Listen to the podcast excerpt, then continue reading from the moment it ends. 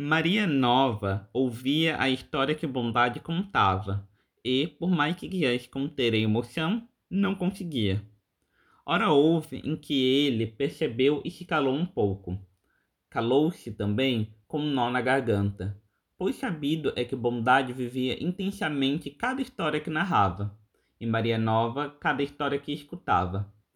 Ambos estão com o peito sangrando. Ele sente remorso de já ter contado tantas tristezas para Maria Nova. Mas a menina é do tipo que gosta de pôr o dedo na ferida. Não na ferida alheia, mas naquela que ela traz no peito.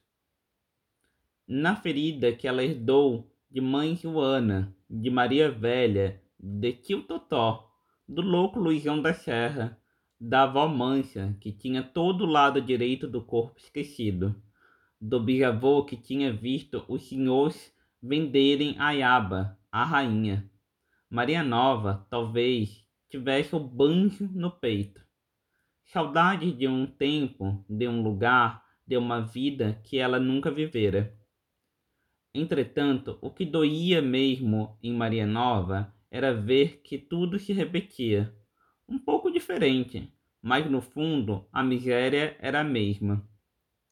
O seu povo, os oprimidos, os miseráveis, em todas as histórias, quase nunca eram os vencedores, e sim quase sempre os vencidos.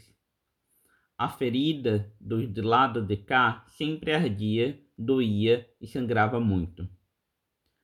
A menina, apesar da dor, pedia mais e mais aquela história. Gostava de alguns pontos coincidentes entre ela e o homem.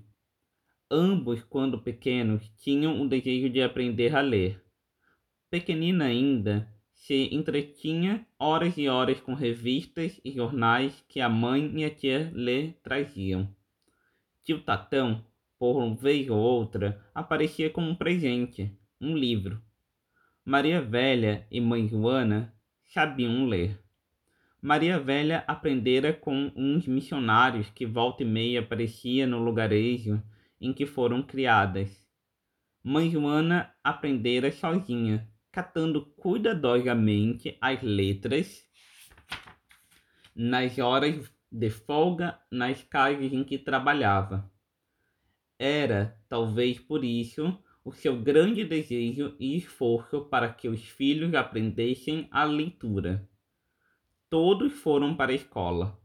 Muitas vezes a fome acompanhava as crianças pelo caminho, pois o pouco dinheiro do pão era desvirtuado para a compra de um caderno, lápis ou borracha. Elas caminhavam rápidas e aflitas, esperavam pela hora da merenda. Maria Nova, à medida que aprendia, se tornava mestra dos irmãos menores e das crianças vizinhas.